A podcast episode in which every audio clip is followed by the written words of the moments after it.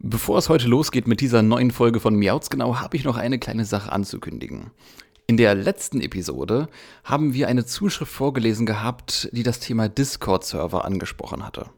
Daraufhin kamen dann nun noch einige weitere positive Rückmeldungen zu diesem Thema, sodass ich jetzt nun direkt eine Folge später ankündigen kann, dass es einen Miauts genau Discord-Server gibt. Hip hip hooray falls Leute unter euch sind, die Discord nicht kennen, das ist so eine Art, ich sag mal, Community-Plattform, so eine Art Mischung aus, ja, einem Chat und einem Forum. Man hat verschiedene Unterbereiche, man kann dort entweder in Sprachchannels oder in Textchannels miteinander kommunizieren und hier in dem Fall könnt ihr da draußen halt mit anderen Hörerinnen und Hörern des Podcasts kommunizieren über den Podcast, über Pokémon allgemein, euch austauschen, in Kontakt treten oder auch mit äh, Co-Hosts und mit mir in Kontakt treten, ganz direkt.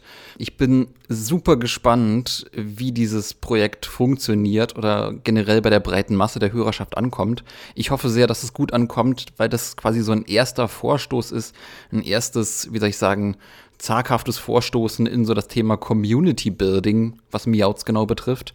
Also Community Building fand insofern bisher immer statt, dass ich halt auch das Feedback, das Hörer- und Hörerinnen-Feedback dann halt auch eingebunden habe in den Podcast als, als Mail oder eure Kommentare auch beantwortet habe, eure Direct Messages auf ähm, Social Media beantwortet habe. Aber das ist jetzt quasi nochmal so eine ganz direkte, ganz eigene Form von Community Building und und wie gesagt, auch wenn ich mich da bisher immer gesträubt habe, sowas dann auch anzubieten, kann ich diesen, diesen Ansatz, der auch in der letzten Mail ausgesprochen wurde, in der letzten Episode, da halt auch ganz gut verstehen und nachvollziehen, auch mit anderen Leuten, mit anderen Hörerinnen und Hörern des Podcasts in Kontakt zu treten, mit den Co-Hosts, mit mir in Kontakt zu treten, in den direkteren Kontakt zu treten, in konkreten Themen-Channels dann halt auch über Pokémon-Themen zu sprechen, zu philosophieren oder halt auch im, im Chat, in Sprachkanälen irgendwie dann Spieleabende zu machen. Das, ne, da gibt es dann auch extra Channels, die ich dafür eingerichtet eingerichtet habe oder die, die wir dafür eingerichtet haben.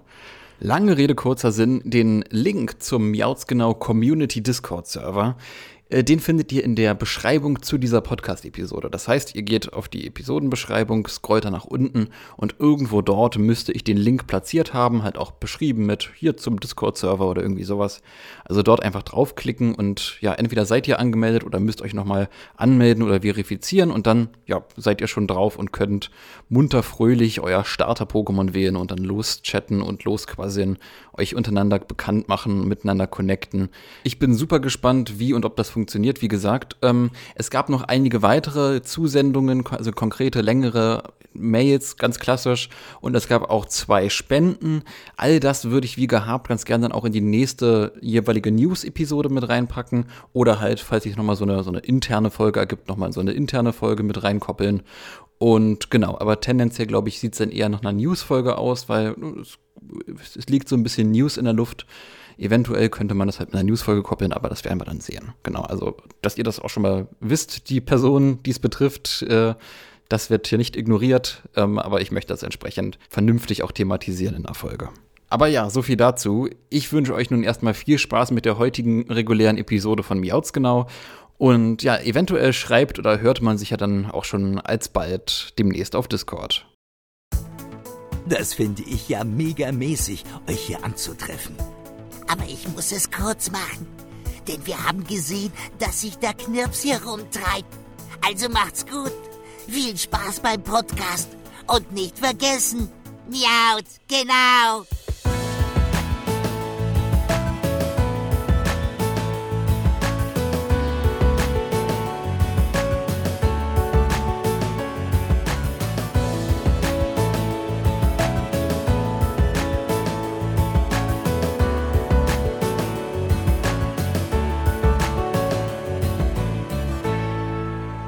Hallo und herzlich willkommen zu dieser neuen Episode von Miauts Genau, dem deutschen Pokémon-Podcast. Mein Name ist Dominik und bei mir ist heute ja die äh, einzigartige, die fantastische, die Meisterin der Generation, Vanessa. Ich grüße dich. Hallo, ich grüße zurück. Da sehen wir uns mal wieder oder hören uns mal wieder, besser gesagt. Ja, im Mauzi-Ballon, da hat man dich schon vermisst. Ne? Also ich, ich kann auch die Katze mal aus dem Sack lassen. Die äh, letzte Episode mit uns beiden, die im Podcast-Feed gespielt wurde, die ist gar nicht so lange her, aber die Aufnahme zu dieser Episode ist relativ lange her. Besagte Generations-Episode, die wurde aufgenommen im, oh Gott, Sommer oder Endsommer äh, 2020. Mhm. Ja, das ist. Äh, Fast schon gruselig. Ja, äh, wir, wir starten hier quasi mit dieser ersten Podcast-Aufnahme so, einen- so einen großen Block, in dem wir jetzt hier im März sehr, sehr viel aufnehmen, sehr viel äh, Generations und Twilight Wings besprechen, fast bis zum Schluss. Die letzten beiden Episoden heben uns dann noch jeweils auf. Aber ja, das wird, das, das wird ein sportlicher März, würde ich sagen. Äh, also das, das macht wahrscheinlich für die Zuhörerinnen und Zuhörer gar keinen Sinn, das jetzt so ausführlich zu sagen, weil das sowieso bunt gemischt irgendwie durcheinander kommt ähm, und über das Jahr hinweg verteilt ist. Aber ihr hört hier quasi dann immer, wenn ihr jetzt die nächsten Generations-Episoden hört äh, oder Twilight Wings-Episoden, eine Zeitkapsel aus dem März. Äh, schauderst du vor der Menge und Masse an Dingen, die wir im März jetzt besprechen? Nee, eigentlich nicht. Eigentlich freue ich mich drauf, weil, äh, Mhm. keine Ahnung, das gibt so, eine, so ein bisschen, endlich habe ich mal wieder einen Grund, mich mehr mit Pokémon zu beschäftigen und mit all den Sachen, Mhm, die ich mhm. sonst gerne machen würde und die ich durch, ach, keine Ahnung, äh, andere Sachen, die ich halt zu tun hatte, nicht machen konnte. Und deswegen ist das eine willkommene Abwechslung. Ja, generell irgendwie aktuell gibt es sowieso ganz gut viele verschiedene Gründe, um sich mit Pokémon zu beschäftigen. Viele verschiedene Oh ja. Themen ploppen auf. Äh, Pokémon Day, Pokémon Jubiläum, das große Jubiläumsjahr, viele tolle, spannende Videos, die Ankündigungen versprechen über das Jahr hinweg. Sei es Pokémon Snap, sei es jetzt ähm, äh, das ein oder andere Spiel aus der Sinnoh-Region. Oh, wo ich doch hier die Meisterin der Generation und äh, besonders die Meisterin der Sinnoh-Region zu Gast habe im Mauzi-Ballon. Da kann ich doch mal direkt fragen, wie stehst du denn eigentlich äh, zu den beiden Games, zu den beiden Spielen, die uns da quasi zum Jubiläumsvideo, zum Jubiläumsankündigungsvideo angekündigt äh, und versprochen und verheißen wurden? Äh, ja, also ich habe das vorhin ja schon mal ganz kurz angedeutet, wo wir Mhm. ähm, noch nicht aufgenommen haben. Also überall, wo Sinnoh draufsteht, ähm, egal ob es die größte Scheiße ist, egal ob es ganz toll ist, ich werde so oder so kaufen. ich werde es mir so oder so holen. Ähm, einfach so, solange mein Lieblings-Pokémon da drin vorkommen, meine Lieblingscharaktere, meine Lieblingsregion, einfach alles, äh, dann ist mir das eigentlich äh, egal. Ich meine, so oder so wird vermutlich nichts an die Originalspiele drankommen. Einfach weil da Mhm. viel zu viel dran hängt, aber ich werde es mir trotzdem holen und äh, ich werde es so oder so genießen. Ähm, ja, aber jetzt mal zu den zwei Spielen. Also das eigentliche Remake von Diamond and Pearl ähm, fand ich, ich weiß nicht, ich war so ein bisschen zwiegespalten. Erstmal war ich total Mhm. froh, dass wir es endlich bekommen. Äh, andererseits habe ich mich dann gefragt, okay, das sieht einfach aus wie, ähm, als hätten sie das alte Spiel genommen und eins zu eins einfach in 3D ähm, kopiert oder äh, übersetzt. Mhm, genau. Und Mhm. es ist ja sowieso alles von, von derselben Perspektive, alles dieselben Proportionen, sieht alles extrem ähnlich aus. Ähm, an sich ist, kann das halt extrem gut sein oder es kann sehr schlecht sein, je nachdem, wie sieht das dann, äh, wie, wie, wie die anderen Bereiche von dem Spiel dann aussehen. Das kann ich noch nicht so Mhm. genau sagen, aber ja, wie gesagt, es wird trotzdem schön sein, alles mal in so einer frischen Grafik zu sehen, zu äh, erleben und äh, die ganze Geschichte nochmal äh, neu durchzuspielen äh, mit neuer Grafik. So oder so wird das äh, spannend Mhm. sein. Und das Arceus-Game, ich bin so gehypt dafür. Also ich freue mich so krass darauf, äh, wo ich dann schon gesehen habe, dass das so ein bisschen aussieht wie so ein ähm, Third-Person-RPG oder äh, so ein bisschen, äh, ja, keine Ahnung, ich weiß nicht, wie ich das beschreiben soll, aber wie man dann die Pokebälle wirft, wie man da äh, durch die Welt ähm, rumläuft, das fand ich total geil. Also ich bin, ich bin komplett hin und weg. Gerade mit dem zweiten Spiel, da hat man, glaube ich, äh, das getan, was halt auch viele sich gewünscht haben, auch so ganz generell, auch so eventuell vom äh, eigentlichen Remake eventuell gewünscht haben, aber äh, dadurch, dass man das halt auch so in dieses feudale Sinnoh, in dieses sehr, sehr weit zurückliegende Sinnoh und dieses äh, historische Sinnoh dann letzten Endes auch transportiert, ähm, hat man auch noch viele weitere Möglichkeiten, sich dann halt auch noch neuen Storylines zu widmen, die dann eventuell noch Aufschlüsse geben zu Legenden und Mythen. Äh, gerade, keine Ahnung, das, hat, das hat- hatte ich ja im Podcast mit Nopi erwähnt gehabt, gerade die Sinnoh-Region ist ja irgendwie prädestiniert durch diese ganzen ähm, Sagen und Mythen und Legenden und so weiter. Da kam ja viel Legendenbildung zu Pokémon noch dazu. Deswegen gibt es Ja. irgendwas, was du dir, wenn man jetzt so in die Zeitmaschine steigt und in diesem feudalen Sinnoh aussteigen würde, gibt es irgendwas, was du dir da wünschen würdest konkret? ich hoffe einfach, dass, dass man noch so ein bisschen mehr von diesem, ähm, von diesem traditionell japanischen Flair bekommt, weil ich das auch Mhm. extrem mag. Ich bin auch sehr interessiert dran, auch wenn ich keine Ahnung davon habe. Sorry. Aber ja, äh, ich, ich glaube einfach für mich persönlich, dadurch, dass ich so oder so ähm, so, so diesen Stil sehr gerne mag und das sehr gerne sehe, wird das allein schon deswegen sehr interessant für mich. Ich werde auf jeden Fall auf dich nochmal zurückkommen, wenn es dann an das Reviewen von diesen Spielen geht. Ja. da ist auf jeden Fall deine, deine Sinnoh-Expertenmeinung gefragt. Da äh, werde ich auf jeden Fall dann nochmal zurückkommen. Aber ähm, ja, heute widmen wir uns weiter der Reise durch die Generation in Pokémon Generations. Heute ist Episode 14 dran. Ähm, und ja, entsprechend sind wir nach wie vor in der Einal-Region. Die letzte Podcast-Session, ich hatte es ja eingangs gesagt, liegt ja so ein bisschen zurück, was Pokémon Generations, was die äh, ja, Besprechung von den oh Gott, was war das? Das war, äh, was ist da passiert in der letzten Episode von Generations? Ich habe es schon ganz vergessen. das ist schon so lange her. Warte, hatten wir, ah, das war die, wo, ähm, äh, wo, wo diese seltsame Rede da in diesem Schloss von Team Plasma war. Also wo die, ah, genau. wo die Protagonisten ja. dann unten angekommen sind und die dann ge ge ge gekämpft haben oder so. Vor dem, vor dem Schloss, wo sich das um die Pokémon-Liga herum äh, hochgefahren hat genau, quasi. Genau, genau, das mit diesen langen stimmt, Treppen. Stimmt, ja. Gut, dann äh, ja, geht's weiter und diesmal dann nicht in dem Terrain von Schwarz und Weiß 1, sondern von Schwarz und Weiß 2. Episode 14 heißt äh, Die gefrorene Welt, äh, auf Englisch The Frozen World.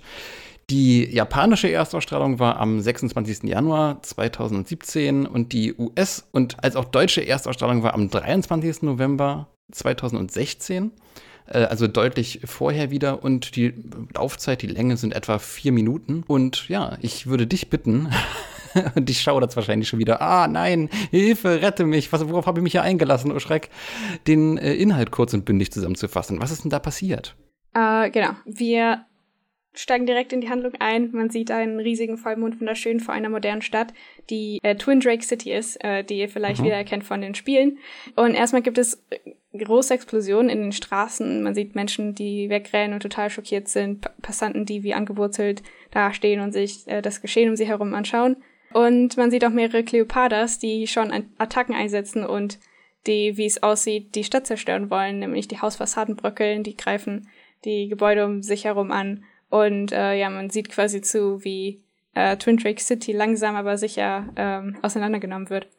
So, äh, dann sieht man endlich eine Person, und zwar ein Mann. Und es ist ein epischer Shot, wo äh, ein Mann mit ähm, einer hohen Mütze und mit einem großen, weiten Mantel äh, vor dem Vollmond steht und auf die Stadt hinaus äh, hinunterblickt mit seinen beiden Pokémon, die ein Snibuna und ein Frigometri sind. Und das ist, äh, wie sich auch im Laufe der Zeit äh, herausstellt oder auch recht bald, Vio Violaceus, habe ich das richtig gesagt? Violaceus. Violaceus, okay, sagen wir Violaceus, das hört sich eigentlich ziemlich gut an. Okay, also dieser Mann heißt Violaceus und ähm, lacht auch erstmal ganz böse und mhm. äh, ja, man erfährt sehr schnell, dass der ein, ein Teil von Team Plasma ist, denn man sieht auch direkt ein paar Team Plasma Rüpel direkt darauf, die Kommandos geben, zu äh, äh, deren äh, an deren Pokémon gerichtet, äh, unter anderem auch viele Cleopadas, die ähm, angreifen. Und zwar mhm, mhm. ein riesiges Maxax. äh, und dieses Maxax gehört zu einem gewissen Lysander. Und dieser Lysander, ähm, falls ihr ihn nicht kennt, ist der Arenaleiter von Twin Drake City, der Drachen-Arenaleiter dort, und der hat einen Maxax. Dieses Maxax wird halt unter anderem von den Cleopatras angegriffen, aber auch von ähm, Violaceus äh, Pokémon, nämlich, äh, ja, wie ich schon erwähnt habe, äh, Sibuna und ähm, Frigometri. Und da beides äh, Eis-Pokémon sind, äh, attackieren sie das Drachen-Pokémon, was ja ähm, sehr schwach gegen Eisattacken ist, mit eben Eisattacken. Mhm. Ähm, aber Maxas kommt tatsächlich extrem gut dagegen klar und beide Attacken äh, prallen ineinander ab und ähm, verursachen eine große Explosion. Und äh, Violaceus, ähm, der relativ weit weg steht und das ganze Geschehen äh, von weit weg beobachten kann, ähm, erkennt auch, dass Lysanders Maxax äh, sehr, sehr stark ist und ähm, obwohl Drache ja eigentlich schwach gegen Eis ist. Dann haben wir einen kleinen Szenenwechsel und zwar kommt plötzlich ein riesiges Luftschiff ja ins Bild hinein ge geflogen. Und äh, im Innenraum sieht man auch einen Wissenschaftler, der Akromas heißt, äh, der auch mhm. ein sehr wichtiger Charakter in Pokémon Schwarz und Weiß ist. Ähm, und der sagt irgendetwas über eine Kyurem-Kanone. Der möchte nämlich eine Kyurem-Kanone abfeuern. Und dann sehen wir auch schon direkt das Pokémon Kyurem, worüber er gerade geredet hat, in einem Glastank. Die ganzen Maschinen fangen an zu laufen, das ganze Schiff wackelt und dann sieht man auch schon einen riesigen Eisstrahl, der ganz dramatisch ähm, inmitten zwischen die Wolkenkratzer äh, abgefeuert wird und äh, alles vereist, mehr oder weniger. Ja, man sieht direkt eine Massenpanik, die dann ausbricht. Und es geht direkt wieder zu Violacius und man erfährt sehr schnell, dass er das sogenannte DNS-Keil von Lysander haben will, deswegen ist er überhaupt dort. Und jetzt erst versteht Lysander, was überhaupt passiert, beziehungsweise warum das alles um ihn herum passiert. Wir haben mal wieder einen sehr starken Eisstrahl, der ist aber dieses Mal so stark, dass man sieht, wie die gesamte Skyline von Twin Drake City vereist, komplett von unten bis oben. Ja, man sieht Passanten, die komplett regungslos und zusammengekaut auf dem Boden sitzen, halb vereist, sehr elendig. Und Violacius schlendert einfach mal so durch äh, die Eiskristalle durch und scheint komplett unversehrt. Und hat natürlich das DNS-Keil in der Hand. Er hat es also irgendwie bekommen. Dann sind sich Akromas und ähm, Violacius einig und machen sich auf den Rückweg. Und die allerletzte Szene ist, ähm, man sieht einen Sonnenaufgang, die ähm, das Ausmaß der Zerstörung zeigt. Oder äh, habe ich das richtig gesagt? Man sieht auf jeden Fall, wie, wie krass die, äh, was die Kanone so angerichtet hat, aber in einem sehr wunderschönen Hintergrundlicht des Sonnenaufgangs. Und man sieht Lysander, der sich ganz langsam und stöhnend aufrichtet, aber komplett am Ende seiner Kräfte ist. Da, also hat man sich ja quasi einen der markantesten Momente rausgenommen aus der fünften Generation, aus der ähm, ja, ich sag mal, um es konkret zu sagen, Schwarz und Weiß 2 Spiele-Iteration. Mhm. Von daher, ja, mal ganz obligatorisch und ganz, ganz naiv gefragt.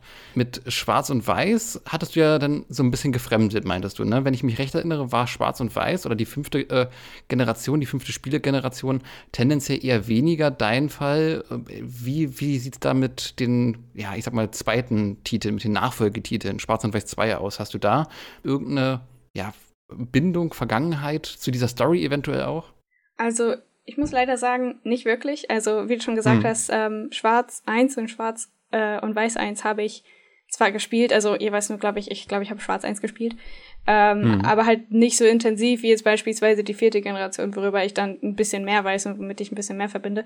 Und leider habe ich mit Schwarz 2 dann ähm, noch weniger zu tun gehabt. Ich habe die alle durchgespielt, aber äh, da ist nicht ganz so viel hängen geblieben. Das habe ich äh, auch dann bemerkt, wo ich äh, für die Folge recherchiert habe und wo ich versucht habe, mir zu erklären, warum gewisse Sachen passieren äh, oder passiert sind. Und äh, ich habe mir noch so ein Let's Play dann angeschaut von gewissen Stellen, um mir ein bisschen Background Information zu beschaffen. Und mir ist aufgefallen, ich, das war komplett ausgelöscht. Ich hatte gar keine Erinnerung mehr daran. Überhaupt nicht was ich schon fast total erschreckend finde, aber obwohl ich diese Spiele gespielt habe.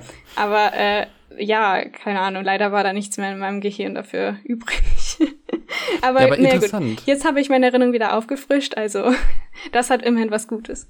Ja, ja aber interessant, dass du, auf, also auf jeden Fall hast du die ähm, Schwarz- und Weiß-2-Spiele gespielt, richtig? Also ja, äh, ja. irgendwann. Ja, ja, also ich habe schon von vorne bis hinten durchgespielt. Also die Liga habe ich definitiv ge gespielt und mhm. falls es irgendeine äh, Post- Post-Game falls es da irgendwas, dann habe ich das höchstwahrscheinlich auch gespielt. Ähm, aber ja, ist halt nichts mehr hängen geblieben.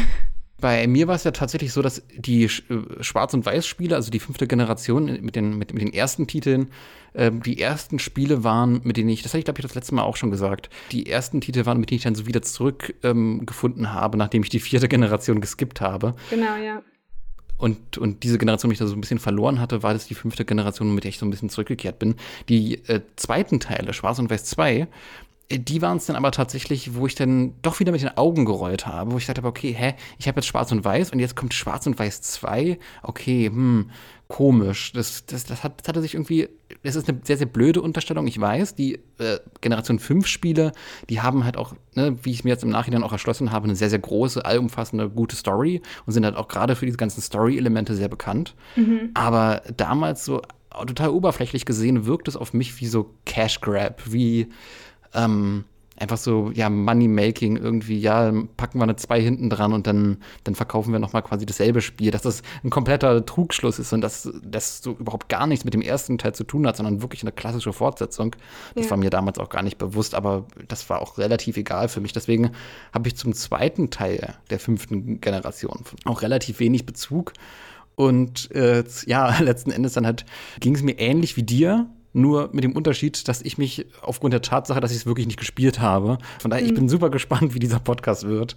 Mhm. Deswegen, ich würde sagen, lass uns mal gemeinsam ganz, ganz klassischerweise zum Anfang der Folge springen und unsere Notizliste durchgehen. Was steht denn als erstes bei dir auf der Notizliste? Die allererste Szene mit diesem riesigen Vollmond ist auf jeden Fall sehr eindrucksvoll. Das fand ich. Mhm. Äh, das hat mich extrem an die Folge erinnert, auch an die Generations-Folge. Ich weiß leider nicht mal, welche Nummer die hatte, aber das war die mit Rayquaza, äh, wo man ah, ja, Udo ja. und Pia, ja. oder? Äh, wo man deren Geschichte ein bisschen verfolgen durfte. Und das mhm. war sehr, sehr ähnlich. Also du hast auch diesen riesigen Vollmond und dann kommt, geht die Kamera nach unten und man sieht irgendwas. Ähm, auch eine Stadt. Ich glaube, man hat sogar die Stadt ähm, in, in der anderen Generations-Folge ebenso gesehen wie hier, aber. Genau, Moosbach City war das, ja. Ja, genau. Moosbach, ja.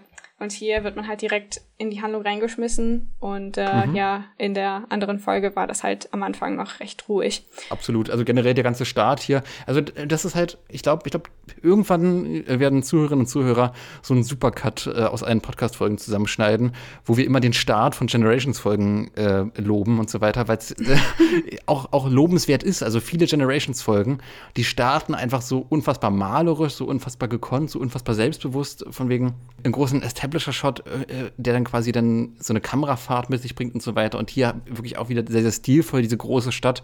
Und dann halt auch tatsächlich über diesen Mond noch geprägt. Da bin ich komplett bei dir. Mhm.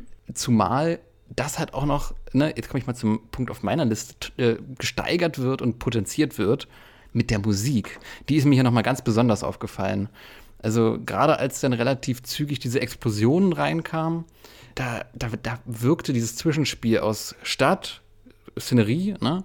Mhm. Explosionen und der Musik unfassbar stark, unfassbar intensiv, unfassbar dramatisch geladen. Wie, wie ging es dir da? Ja, mir kam das auch auf jeden Fall sehr dramatisch vor, aber die Musik ähm, ist mir noch nicht so direkt aufgefallen. Die ist mir erstmals sehr aufgefallen, wo es in den Kampf mit, ähm, mit Maxax geht und ah, äh, okay. äh, mit den mhm. anderen Pokémon. Weil ich da, also die Musik wechselt da so ein kleines bisschen oder ändert sich ab mhm. und die hat mich extrem an so dieses dieses Battle-Theme von innerhalb der Spiele erinnert. Ich hab, ich weiß leider nicht, ob das wirklich daran angelehnt ist oder vielleicht sogar dasselbe ist, aber vom Stil her und äh, von der Energie her äh, und von der ganzen Atmosphäre, die diese Musik gibt, hat mich das extrem daran mhm. erinnert. Und mhm. ja, das ist mir sehr positiv aufgefallen. Äh, also ja. Wo wir hier von, von Dramatik und Dynamik auch vor allem sprechen, was, was mich dann tatsächlich nach diesem ganzen intensiven musikalischen Bett, ne, man hat den Mond, man hat die Stadt, man hat die Explosion, wow, krass, das, das, das zieht dann erstmal rein. Was mich dann erstmal so ein bisschen irritiert hat oder befremdlich zurückgelassen hat, mit so einem befremdlichen Gefühl, war dann die äh, Cleopatra äh, Laserstrahlen-Action. Die mhm. wirkten so typisch wie, okay, das, das sind halt irgendwie, das hat irgendwie nicht gepasst. Das wirkte so, keine Ahnung, wie Laserstrahlen aus einem Science-Fiction-Film. Hm. Was mag das für eine Attacke sein? Psystrahl oder irgendwie sowas vielleicht, obwohl es keine Psycho-Pokémon sind. Dieser Angriff, den sieht man hier noch irgendwann, irgendwann sieht man den noch mal ziemlich stark, wo dann mehrere wirklich auch angreifen. Und da habe ich mir wirklich nur noch aufgeschrieben als Notiz, ich springe jetzt ein bisschen vor, Laserguns, Pew Pew. Also, es ist. Äh, ich weiß nicht, es hat relativ gut reingepasst, aber vielleicht hat es nicht so gut zu Cleopatra gepasst. Also generell war es ich weiß nicht, wenn es vielleicht ein anderes Pokémon gewesen wäre, hätte es besser reingepasst. Aber äh, ich fand diese Laserstrahlen an sich ähm, oder diese Art von Attacke, was es auch immer für eine Attacke sein mag, ähm, hat auch farblich relativ, relativ gut reingepasst, weil das ähm, sehr kon kontrastreich war mit diesem warmen Roten. Und es ist halt extrem auffallend und da, dadurch wirkt es halt noch ein bisschen bedrohlicher und stärker. Also ja, ich kann schon eventuell verstehen, warum die sich dann dafür entschieden haben, obwohl es mag hm. natürlich auch sein, dass sie das nicht weiter hinterfragt haben und einfach irgendeine Attacke genommen haben, die irgendwie stark aussieht. Ich weiß es nicht. Na, wobei, äh, da würde ich, äh, ich, zu dem Thema, inwieweit die Attacken hinterfragt wurden, äh, da würde ich noch später kommen, weil da ist mir später dann im Kampfgeschehen dann noch was Interessantes aufgefallen. Mhm. Äh, von daher würde ich das denn erstmal darauf verschieben und dann zu dem, oh Gott, wie hieß er? Worauf haben wir uns geeinigt? Violakius zu ihm kommen, der da lachend auf dem Dach steht, auf, auf einem Dach von einem Haus.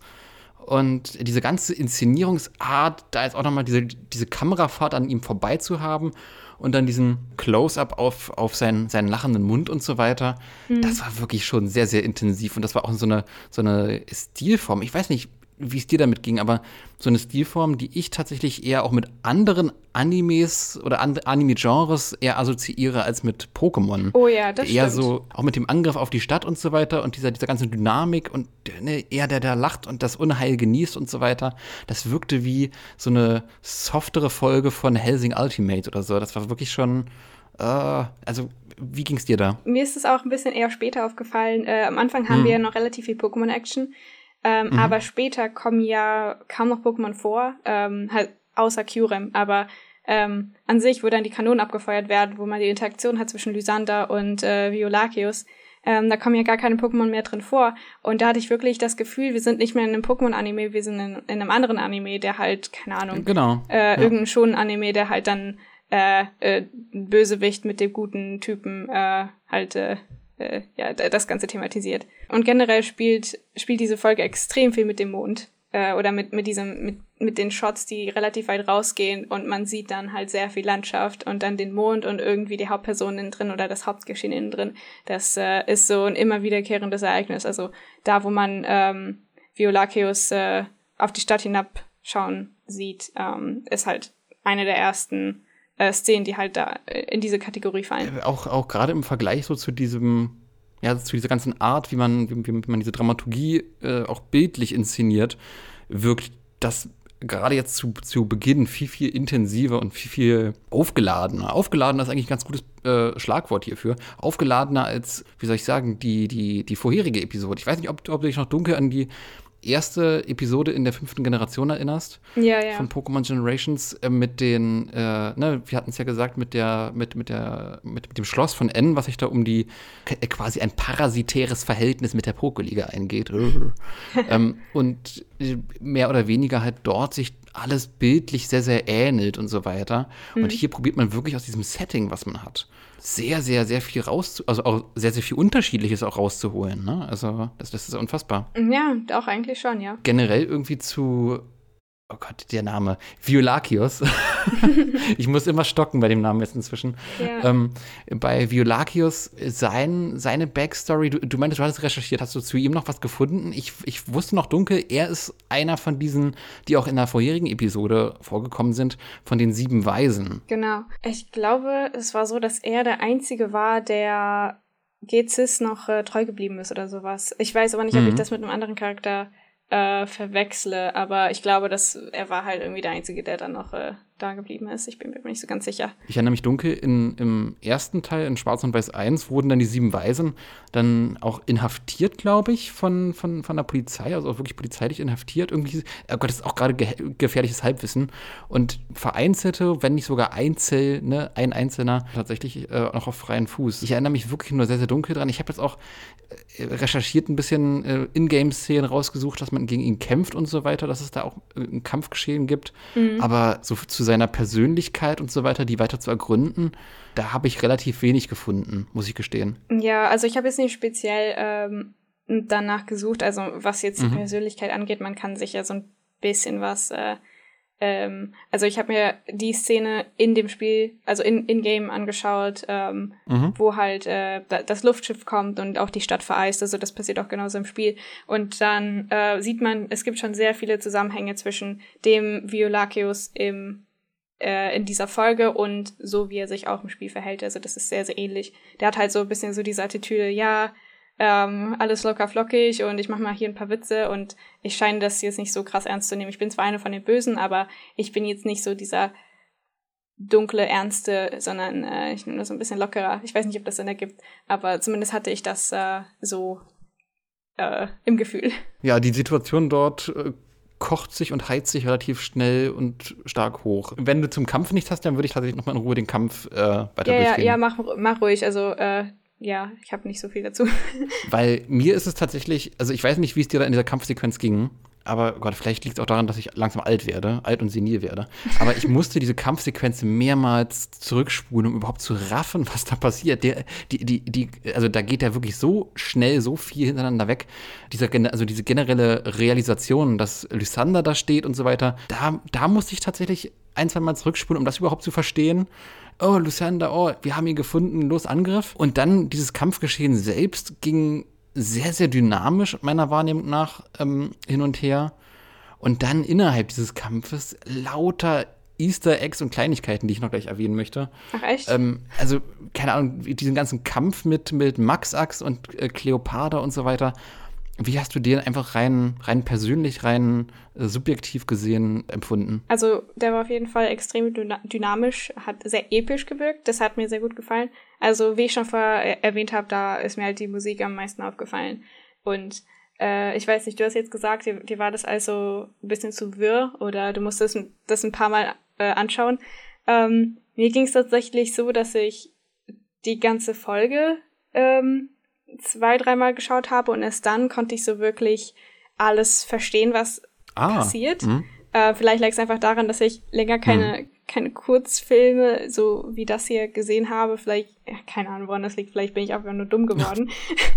Aber ähm, gerade die Szene habe ich relativ gut verstanden. Also am, am besten fand ich halt, naja gut, ich meine, vielleicht bin ich auch einfach nicht so der Mensch für solche schnellen Kampfszenen, weil ich äh, finde die klar, wenn jetzt irgendwas krasses passiert, dann bin ich auch total gehypt, aber ähm, an sich finde ich so Kampfszenen relativ langweilig, weil du sowieso hin und her guckst, du weißt genau, wie das mhm. abläuft. Also du kannst keine Kampfszene so krass gestalten, vor allem wenn du jetzt so eine ganz, ganz schnelle Handlung hast. So, der eine macht was und der andere macht was ganz schnell drauf und so weiter.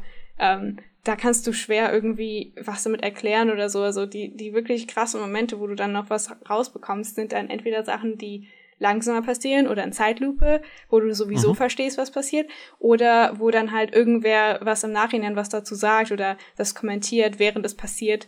Und ich weiß nicht. Ähm, also ich kann mich halt nur daran erinnern, dass äh, Max Sachs zum Beispiel mit seinem äh, riesigen Schweif äh, ein paar Kleopatras auf einmal weggefickt hat.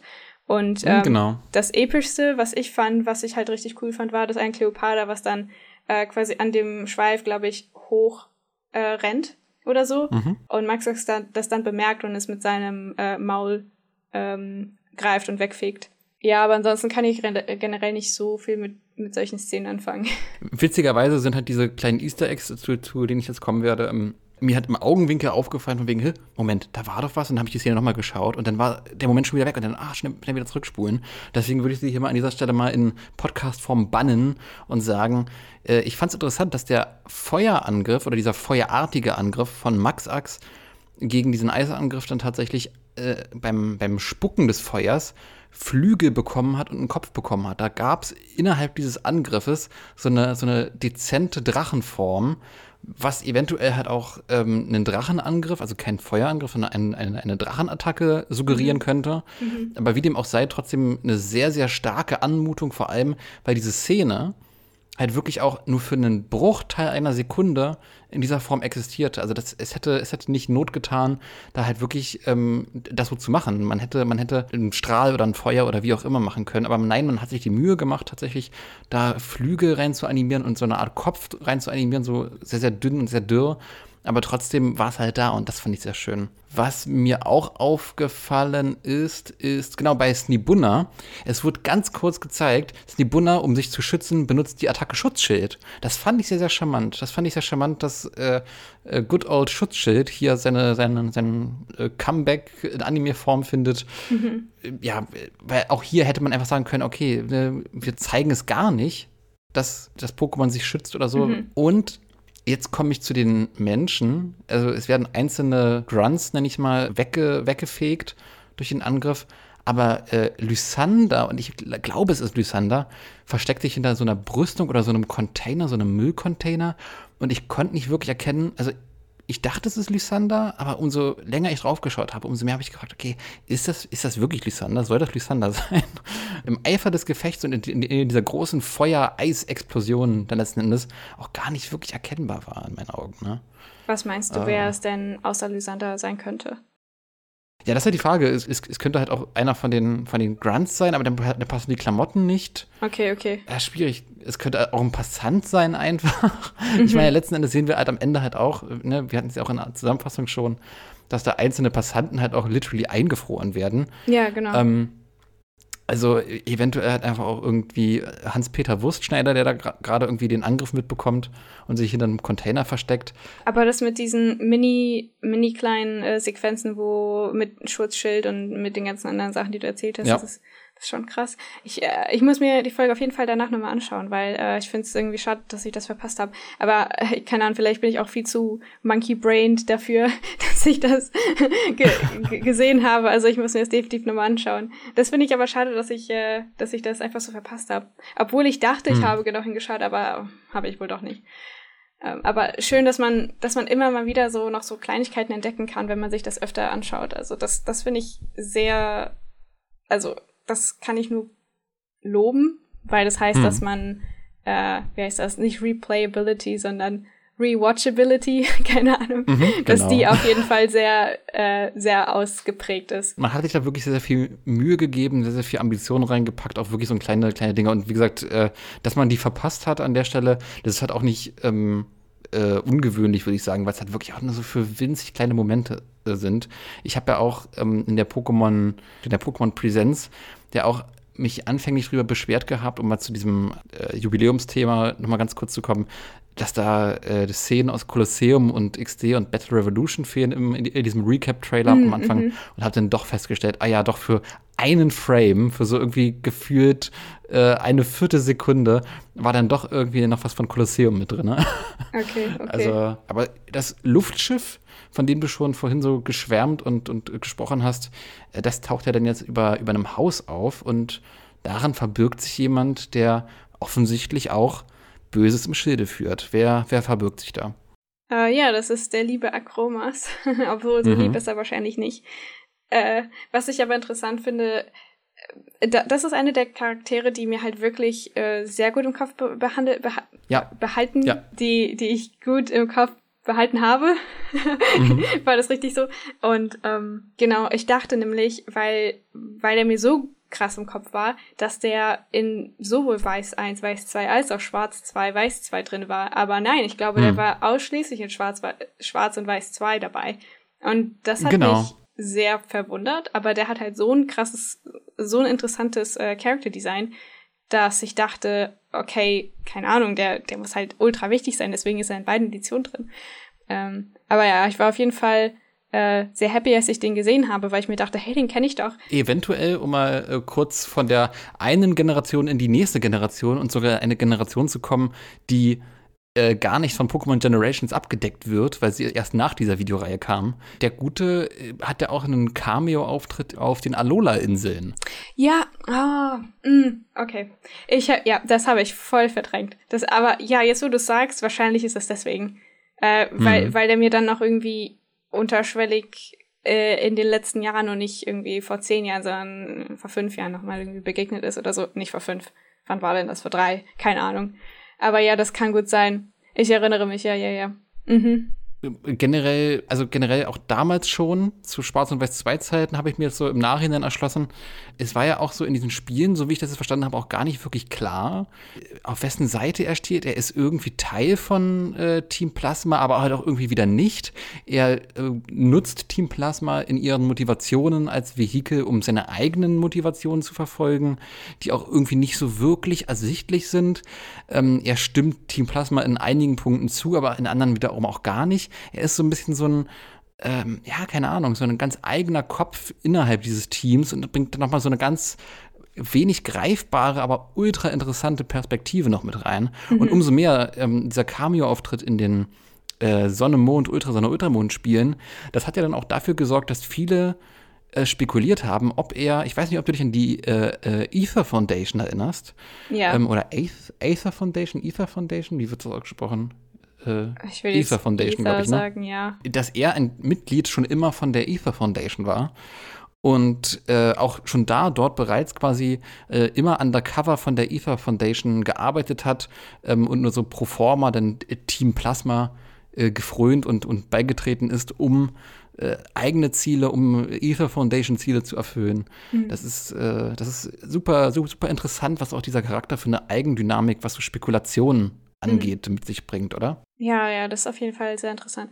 Wo du auch erwähnt hast, ja, es ist nicht so ganz klar, auf welcher Seite er ist und so. Das wollte ich dich hm. nämlich fragen, weil ich hatte irgendwas im Hinterkopf, dass, äh, dass irgendwas nicht so ganz richtig war mit diesem Charakter, dass du halt nicht genau sagen konntest, okay, der Typ ist definitiv böse oder der Typ ist so 100% gegen hm. mich und ich hm. muss den mit allen Mitteln bekämpfen. Es war irgendwie ein bisschen was Komisches dabei und ja, aber jetzt hast du es ja erklärt, also genau, das war auf jeden Fall äh, eine, eine Sache, die, äh, wo ich, wo ich mich halt gefragt habe, was da jetzt dahinter hinter ist. Kurz nochmal zu seinem Background. Er ist Forscher, er ist Wissenschaftler ähm, und gar nicht, gar nicht so schlecht in seinem Fach. Er ist, wenn ich das richtig recherchiert habe, der Erfinder von diesem äh, DNA-Keil. Mhm. Erfinder, Genie von der Mechanik, dann letzten Endes über den DNA-Keil äh, QRAM mit Reshiram oder Sekrom zu fusionieren. Also quasi QRAM Black und QRAM White zu erschaffen. Ähm, und da halt auch sehr interessant halt für die Motivation von, von Getzes, der dann auch im zweiten Teil wohl wieder da sein soll. Äh, wie gesagt, die äh, Black and White 2, die Schwarz und Weiß 2 Spiele, die stehen auch noch auf meiner Liste, dass ich die nochmal nachhole. Mhm. Aktuell hole ich ja äh, sehr ambitioniert die Generation 4 Spiele nach.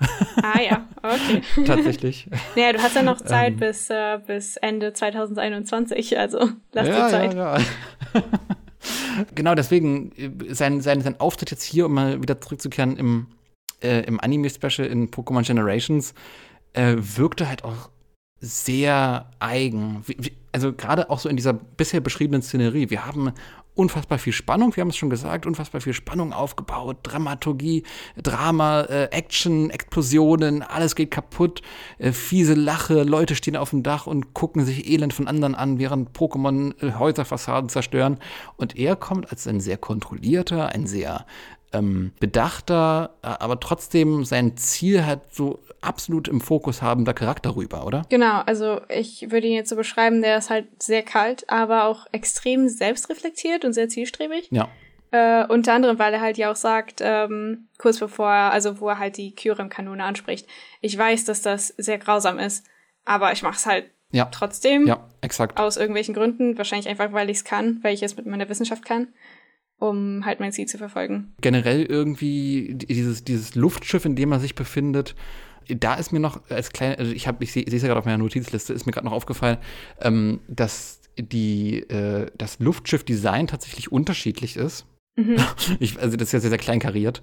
Aber bevor wir uns jetzt hier quasi schon mit zu viel äh, Character und QREM und äh, allem drum und dran beschäftigen, möchte ich es noch erwähnen, weil die Kanone, die sich dann ja ausfährt, bei dem, bei dem Luftschiff ist ja im Anime quasi direkt nach unten gerichtet. Mhm. So, das geht ja wirklich direkt auf den Boden. Im Spiel selbst ist das nicht so, das ist ja quasi wirklich eine Kanone im Spiel, die nach vorne gerichtet ist, aber dann quasi also dieses, ähm, diesen Schlenker nach unten und oben machen kann und entsprechend genau. den nach unten macht. Ja. Und auch das ganze Schiffdesign wirkt im Anime hier im, in Pokémon Generations sehr, sehr viel aggressiver, sehr viel rabiater. Man hat das Gefühl, dass es ein Kampfschiff, ein Kriegsschiff ist, wohingegen das im, im Spiel wie ein, einfach wie ein fliegendes, aber trotzdem wie ein mehr oder weniger normal aussehendes, ähm, einladendes ja, Segelschiff, großes einladendes Segelboot aussieht mhm. und nicht diesen aggressiven, harten, kantigen Flair hat. Ne? Ja, sieht doch generell alles ein bisschen weicher, comichafter, mhm. einfacher aus und auch die Kanone an sich ist, glaube ich, viel größer im Spiel oder in dieser kleinen 3D-Cutscene und auch viel heller ähm, als äh, im Anime. Zurück ins Innere des Schiffes. Ja. ähm, ja, äh, zu ihm und ja, keine Ahnung, das Ganze, ja, doch effektiv beim Inneren des Schiffes würde ich mal bleiben. So generell die ganze Anmutung, das wirkt ja schon wirklich auch sehr nautisch. Also äh, wirklich wie ein Schiff im Inneren aufgebaut. Mit einem, mit einem Ruder oder wie heißt wie ja, heißt das Lenkrad bei einem Schiff? Genau, Ruder, ja, das, ne? das Lenkrad. Äh, Ruder, ja, kann, kann schon sein. Oder, oder ist es Ruder? Moment, ist das Moment. Bevor die äh, Boots- und Schifffahrtsfans, äh, die den Podcast hören, uns jetzt zerfleischen wollen. Ähm, Moment, Ruder, nee, Ruder ist, ist doch die Stange, ist doch dieses Paddel. Oder? Uh, Moment. Ach, ich, keine Ahnung. Ich, oh Gott, ich mache jetzt mal den Live-Versuch. Ich gebe mal das Wort Ruder bei.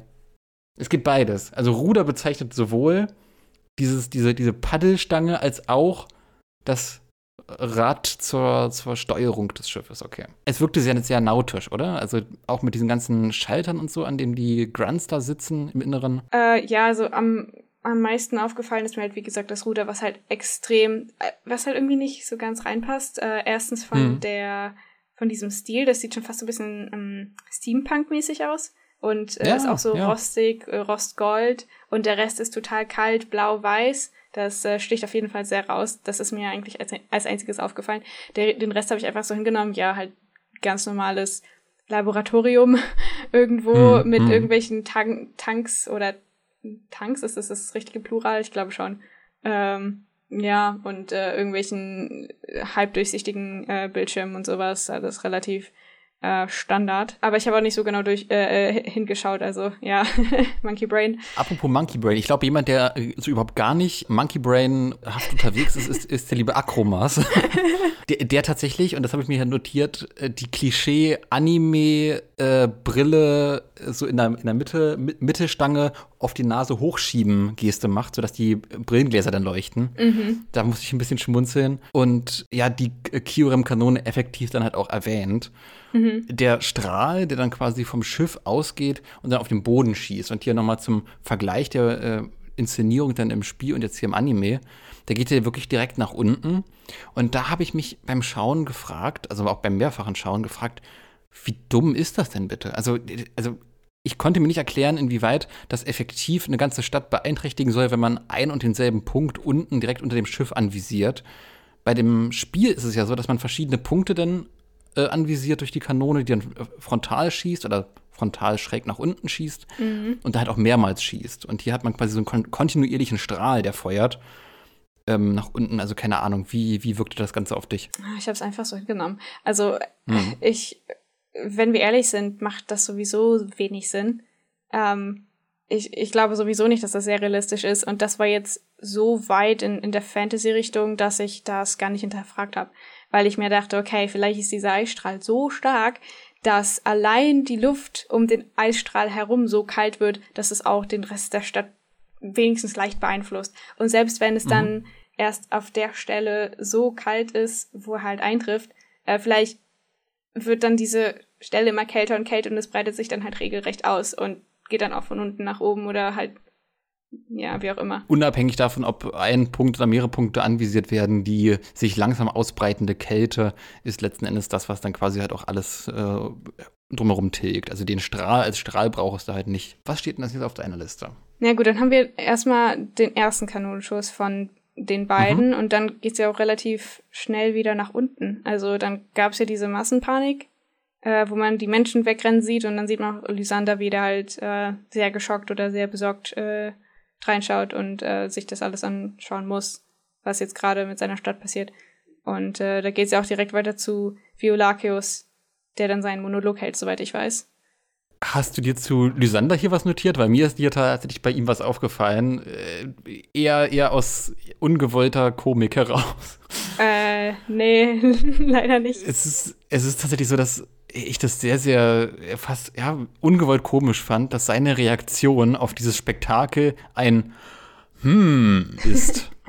Ach so, Äh, das warte, das war fand das ich irgendwie dieses, sehr befremdlich.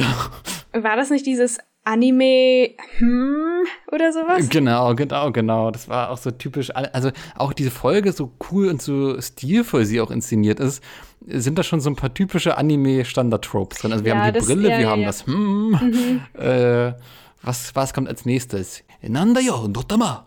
äh, keine Ahnung. Ja, aber zu unserem Herrn, Herrn in Violett.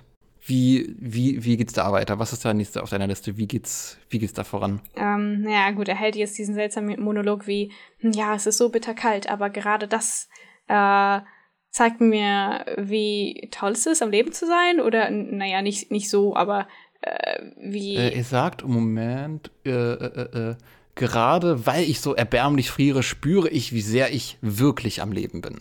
genau. Und ja, keine Ahnung, wie, wie stehst du zu diesem Satz? Was wird hier durch diesen Satz ja, für einen Charakter skizziert? Äh, schwer zu sagen. Also erstens ist das schon irgendwo sehr philosophisch. Ähm, Mhm. Aber andererseits äh, scheint er die Situation nicht so zu 100% ernst zu nehmen. Da scheint das halt alles mit einem Augenzwinkern zu betrachten, so ein bisschen von weiter weg. Und ähm, äh, wie gesagt, in den Spielen ist das auch sehr ähnlich. Also gerade in der Stelle, also da, wo er das erste Mal auf Lysander und den Hauptcharakter, also den Spieler, also die Person, die dann halt äh, den Spielcharakter steuert, trifft, gibt Mhm, es auch so einen Dialog und er, er sagt dann halt auch etwas sehr ähnliches. Ja, es ist so bitterkalt, aber ähm, auch irgendwas über, über Lebensfreude oder Lebensgefühl oder sowas. Also extrem Hm, ähnlich. okay. Ich, ich weiß leider nicht mehr so ganz genau. Ich habe das auch auf Englisch geschaut, also kann man sowie- sowieso nicht so ganz übersetzen. Und Mhm. äh, ja, da sagt er auch irgendwie, dass er ein bisschen rumschwafelt und ah, jetzt genug der Philosophie, äh, gehen wir jetzt mal äh, ans Eingemachte dran. Also äh, ja, ich weiß nicht, wie ich das beschreiben soll, aber Eventuell hat auch einen Charakter, der eine gewisse Manie hat, ein manischer Charakter, der hat auch irgendwie seine, seine eigene Lebens, Lebensenergie aus Zerstörung, Verwüstung, äh, Reduktion von anderem Glück und Wärme und Freundlichkeit bezieht und für den die Kälte hier ein Synonym für das Erreichen von Zielen, von, man, von, von, von manipulativen, zerstörerischen Zielen ist. Umso mehr man drüber nachdenkt, umso interessanter letzten Endes kann man sich diesen Charakter hier auch erschlüsseln.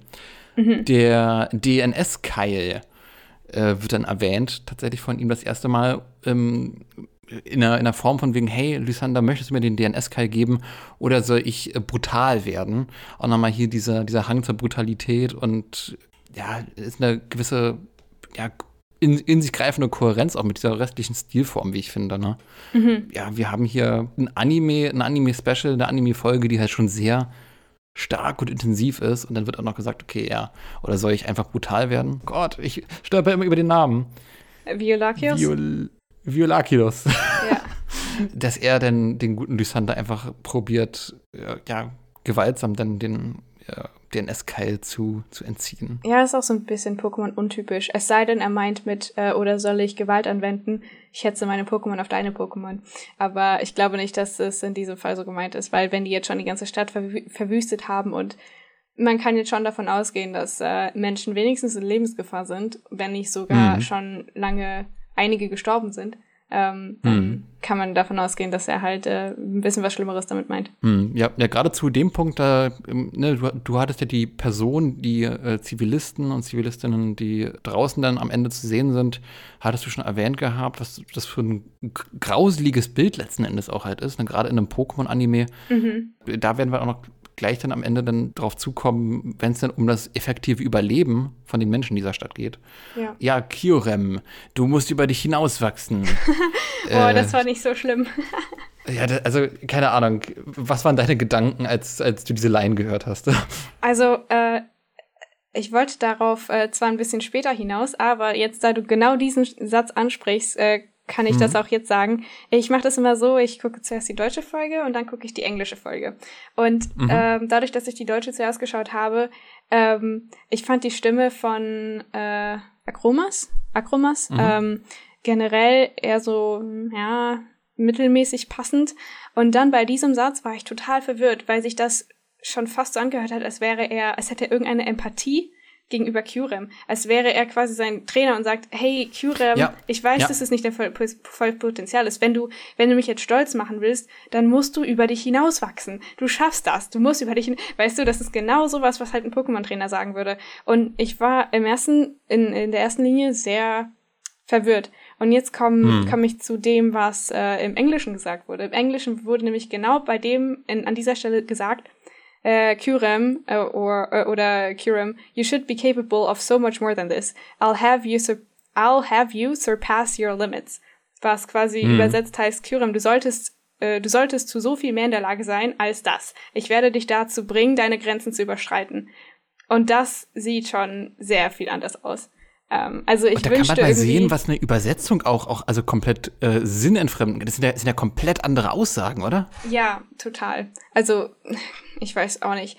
Ähm, ich kann verstehen, dass es zum Beispiel, also erstens, ähm, natürlich kann man das nicht immer so machen. Also manchmal muss man halt so ein bisschen tricksen und hier und da was verändern. Selbst wenn man Mhm. jetzt in Kauf nimmt, okay, der Sinn äh, oder die Worte sind jetzt nicht eins zu eins, aber die Lippenbewegung oder die, die, ähm, also die, die Zeit, in der was gesagt werden muss, ist sehr limitiert. Das heißt, ich muss Mhm. jetzt da irgendwas Passendes reinschreiben. Aber in dieser Szene sieht man noch nicht mal seinen Mund. Und man hat einfach nur eine Szene, wo man seine Augen sieht und dann eine Szene, wo man ja, ich glaube auch nur, also wo, wo der Mund gar nicht im Bild ist. Und da hätte man wirklich ähm, etwas nehmen können, wie beispielsweise, das ist auch ein bisschen, ich habe mir was ausgedacht, das ist jetzt ein kleines bisschen kürzer als die 1 zu 1 Übersetzung. Sowas wie, Kyrim, du solltest äh, zu viel mehr in der Lage sein, ich werde dein volles Pot- Potenzial ausschöpfen. Das ist auch ein bisschen kürzer und ich finde, das hätte viel besser gezeigt, was ähm, Akromas wirklich ist, also was sein wirklicher Charakter ist und das auch wirklich böswillig ist. Ähm, also ja, das hat mich so ein kleines bisschen wieder enttäuscht und ich bin froh, dass ich in der Lage bin, äh, die englischen Übersetzungen aus dem Japanischen zu verstehen, so dass ich das ver vergleichen kann. Und hm. andererseits bin ich dann noch extrem überrascht und fast enttäuscht, wie viel Unterschied das manchmal machen kann. Also sowohl auch die Art und Weise, wie es gesprochen wird oder wer es spricht und wie die Übersetzung ist. Absolut. Und, und da fragt man sich, okay, woran hat es da gehapert? Weil letzten Endes ist die englische Fassung ähm, so offensichtlich und deutlich halt die eine Richtung. Und äh, wie, wie kann es sein, dass man dann quasi das Original, also in dem Fall jetzt nicht das Original-Original, das japanische, sondern halt auch das, äh, die, die, die englische Lokalisierung hat und auf Basis dieser dann halt quasi eine deutsche Fassung davon anfertigt, ein deutsches Dialogbuch schreibt und dann sowas dabei rauskommt, was komplett invertiertes, umgekehrtes, wo man sich denkt, okay, Moment, ist das jetzt Ash Ketchum, der mit Kyurem redet oder ist das, also, äh, keine Ahnung, dieses, dieses, hey, äh, du solltest zu viel mehr in der Lage sein, ist auch so ein bisschen ein sehr trockener, herausfordernder, hey, du bist ein legendäres Pokémon, du bist das Pokémon, ich bin von dir machtlos enttäuscht, auch so irgendwie auf einer gewissen Art und Weise. Und äh, ja, warte von dir halt viel, viel mehr und dann halt auch das, das Pokémon gewaltsam nutzen. Also ja, das ist das, ja, ich hoffe, ich hoffe, der nächste Punkt auf deiner Liste ist nicht nochmal ein äh, schwerer Übersetzungsfehler. Nee, nee, ich, ich bin fertig damit in, für diese Folge. ähm, warte, lass mich mal schauen. Ähm, mhm. äh, dann, dann wären wir eigentlich schon nach, nach äh, Akromas äh, Monolog, wären wir eigentlich schon äh, dann so weit, dass die Kanone ein zweites Mal abgefeuert wird. Ähm, wo man sieht, dass es halt viel, viel stärker ist, dass das Kyurem auch viel mehr zusetzt wo man mhm. Kyrim auch sehr viel mehr leiden sieht. Und man hat halt wieder so eine epische Kamerafahrt von diesen ganzen mechanischen äh, Elementen, die dann halt dafür zuständig sind, dass, äh, keine Ahnung, das Rohr aneinander gebaut ist und es auch halt nach unten horizontal, äh, nein, vertikal, vertikal dann äh, ja abgefeuert wird. Und mhm. ja, dann hatte man quasi für so eine Millisekunde so eine Explosion, ähm, von unten. Also ich glaube, die, die Kamera war so so eingestellt, dass man das äh, Luftschiff von unten gesehen hat, wo gerade halt äh, mhm. das Kanonenrohr ist. Und in, in dem Moment platzt dieser Eisstrahl raus. Und das hat auf jeden Fall sehr mächtig ausgesehen. Ja, das war halt wie so eine richtige Kanone, wo man halt die ganze Power dahinter merkt. Und meiner Meinung nach war das auch sehr viel eindrucksvoller als das erste Mal, wo die Kanone abgefeuert wurde. Also in dem Sinne hat das schon äh, seinen Zweck erfüllt, glaube ich. Genau, und jetzt bricht da quasi diese ganze Macht von Kyurem über, über die Stadt her herein letzten Endes. Und äh, wenn man da jetzt auch quasi nochmal den, den Vergleich wagt mit dem Original, mit dem ähm, mit dem Spiel, dann ist das auch so ein bisschen ein Unterschied wie Tag und Nacht. Ne? Also jetzt äh, wäre auf meiner Liste auch äh, zeitnah der Punkt gekommen, wo die Menschen, die da auch eingefroren zu sehen sind, angesprochen werden. Ähm, diese, diese Bedrohung und dieses Ausmaß, was man jetzt quasi inszeniert, mit der sich langsam weiter äh, einfrierenden Stadt, mit den Menschen dort vor Ort, mit dieser ganzen düsteren Bedrohung der Szenerie. Mhm. Ähm, das, das kommt hier bei Generations sehr, sehr viel intensiver rüber als im Spiel. Natürlich, das Spiel hat andere Möglichkeiten auch zu inszenieren, aber ähm, ich weiß auch nicht, also wenn ich mir das Anime-Special hier bei Generations anschaue und äh, Footage vom Spiel als Vergleich, dann weiß ich auch gar nicht, ob die Inszenierung, das so düster zu machen und so bitter und bitterbös und, und äh, eiskalt tödlich zu inszenieren und lebensfeindlich, mhm. ob das, auch so die Intention eigentlich des Spiels überhaupt war jemals. Mhm. Das ist, das ist eine gute Frage. Mir kam das nämlich auch extrem brutal vor. Also genau ja. an dem Punkt, wo, ähm, also meine Lieblingsszene von der ganzen äh, Folge ist eigentlich genau der Moment, wo dieser zweite, viel kräftigere Strahl runterkommt. Da, da sieht man ja die gesamte Skyline mit dem großen Mond und ähm, mhm. wie halt dann langsam diese Gebäude vereisen und dann gibt es so eine Erschütterung. Und dann sieht man, ähm, wie diese ganzen Eiskristalle so hochgewirbelt werden oder aufgewirbelt werden. Und das sieht auf eine gewisse Art und Weise sehr, sehr schön aus, aber du weißt auch, wie destruktiv das Ganze ist oder wie, oh, wie ja. furchtbar das eigentlich ist. Also das ganze gesamte Ausmaß der Zerstörung wird dir dann sehr schnell bewusst, wenn dann ähm, dieser Close-up auf die Passanten kommt, die dann halt, hm. wo du siehst, okay, die deren Haare sind eingefroren, äh, deren Haut ist total weiß, ähm, deren Klamotten sind eisig und so. Du, da kannst du dir schon vorstellen, wie, wie unterkühlt und wie vereist die sein müssen. Und ich glaube, in dem Moment gibt es gar keine Musik, soweit ich weiß. Es ist relativ still und es setzt mhm. erst wieder Musik ein, wenn dann, wenn es dann wieder zu ähm, Violaceus geht. Also das mhm. fand ich sehr intensiv und das war auch so die beste Folge, äh, die, die beste Stelle in dieser Folge meiner Meinung nach. Dass die Menschen definitiv verletzt sind, davon können wir relativ sicher ausgehen, ja. ne? allein von dem, was wir sehen. Aber gehst du davon aus, dass man offscreen, also, also nicht, nicht sichtbar äh, aus der Perspektive des Zuschauers hier in der Folge, aber trotzdem inhaltlich von der, von der Story getrieben, dass man hier dann halt auch Tote in dieser Stadt, zumindest in der Anime-Adaption dieses, äh, dieses Ereignisses, dann ähm, tatsächlich finden könnte? Ja, auf jeden Fall. Also man könnte definitiv Tote finden. Die Frage ist jetzt, wie viele oder so, aber allein die Wahrscheinlichkeit, dass ähm, ganz am Anfang, wo die Kleopatras die ganzen äh, Fassaden äh, zerstört haben mit den ganzen äh, Laserstrahlen oder wie auch immer, dass da ein Gesteinsbrock runtergefallen ist und in einer lebendigen Stadt, äh, dass irgendein Passant auf den Kopf gefallen ist, ist schon relativ groß. Also da hätten wir hm. schon mal einen Toten oder vielleicht auch mehrere. Und das zusammen mit dem ganzen Eis und den Eiskristallen, die sich bilden, ähm, und äh, generell diese, diese eisige Umgebung, ja, also das ist schon sehr brutal. Und da hatte man auch das Gefühl, okay, das ist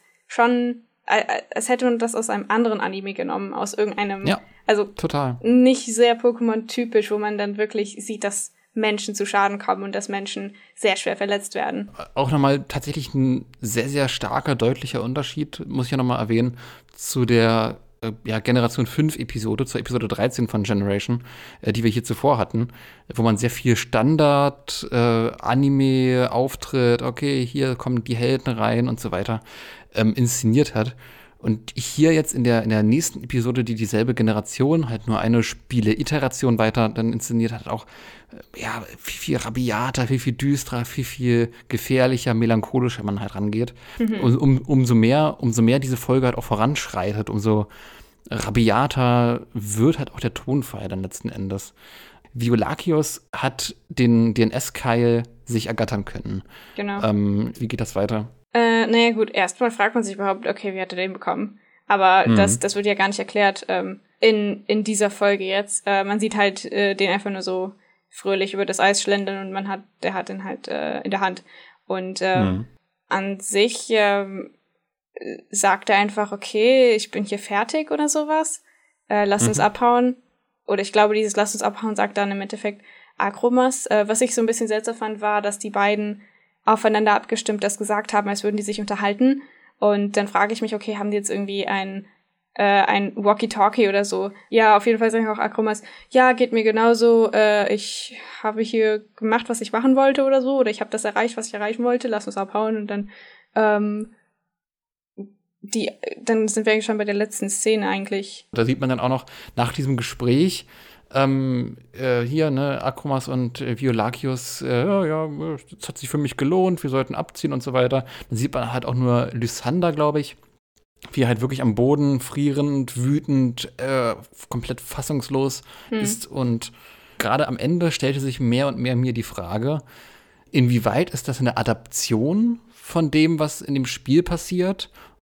Und inwieweit ist das eventuell eine ja, Entfernung oder ein bewusstes Entfernen in eine komplett gegenteilige Richtung zu dem, was im Spiel passiert, weil ähm, das Spiel geht ja so dann weiter, ne, fernab davon, dass es halt Tag ist und so weiter und man hat äh, verschiedene größere Eisbrocken, die rumstehen, also diese Lebensbedrohlichkeit, die hier sehr, sehr hart inszeniert ist, die hat man da halt auch gar nicht, das hat man schon gesagt, aber auch der Protagonist oder die Protagonistin des jeweiligen Spiels, äh, das ist ein Charakter, der hier kom komplett fehlt, zum einen, mhm. aber halt tatsächlich der Charakter, der logischerweise im Spiel dann das, das Ganze auflöst zum, zum Wohlgefallen.